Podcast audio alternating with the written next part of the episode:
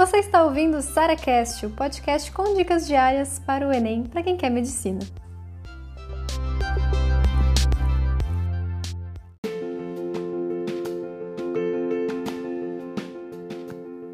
Dúvida terrível que você deve estar agora, hein?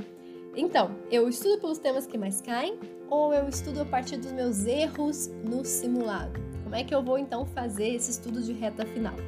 Posso falar a verdade para vocês, galera? Pensa comigo. Se você for estudar pelos erros do simulado, concorda comigo que se é um tema que cai muito, ele vai cair em quase todo simulado ou em vários simulados que for fazer?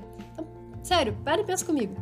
Para que, que eu vou separar os temas que mais caem, sabendo que se eu fizer as provas antigas eu já vou encontrá-los, eu já vou de cara e de forma muito prática já estudar eles muito mais do que os temas que caem menos. Então, isso é uma coisa feita de forma natural para vocês. E tem mais, e tem uma coisa mais legal ainda. Quando você estuda os temas que mais caem, não necessariamente eles são os seus erros, tá? Então, muitos de vocês que estão chegando nessa altura do campeonato já dominam os temas que mais caem no Enem. Então, você vai ficar revisando algo que você só vai ficar acertando as questões e a gente não quer acertar questões agora. Porque acertar questões não te faz evoluir. Acertar questões não te mostra o que você precisa estudar, o que falta para sua aprovação, sabe?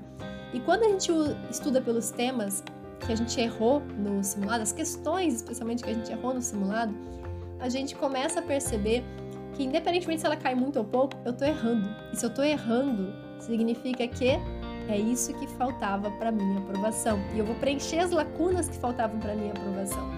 E né, a parte mais interessante disso tudo é que se você estiver errando temas que mais caem, você vai de primeira achar esse tema, de primeira estudar esse tema e já deixar de errar isso no próximo simulado e no próximo simulado. Então você vai sim é, ter um foco nos temas que mais caem naturalmente, porque é isso que vai acontecer com você, e especialmente buscando os seus erros, buscando aquilo que falta para sua aprovação.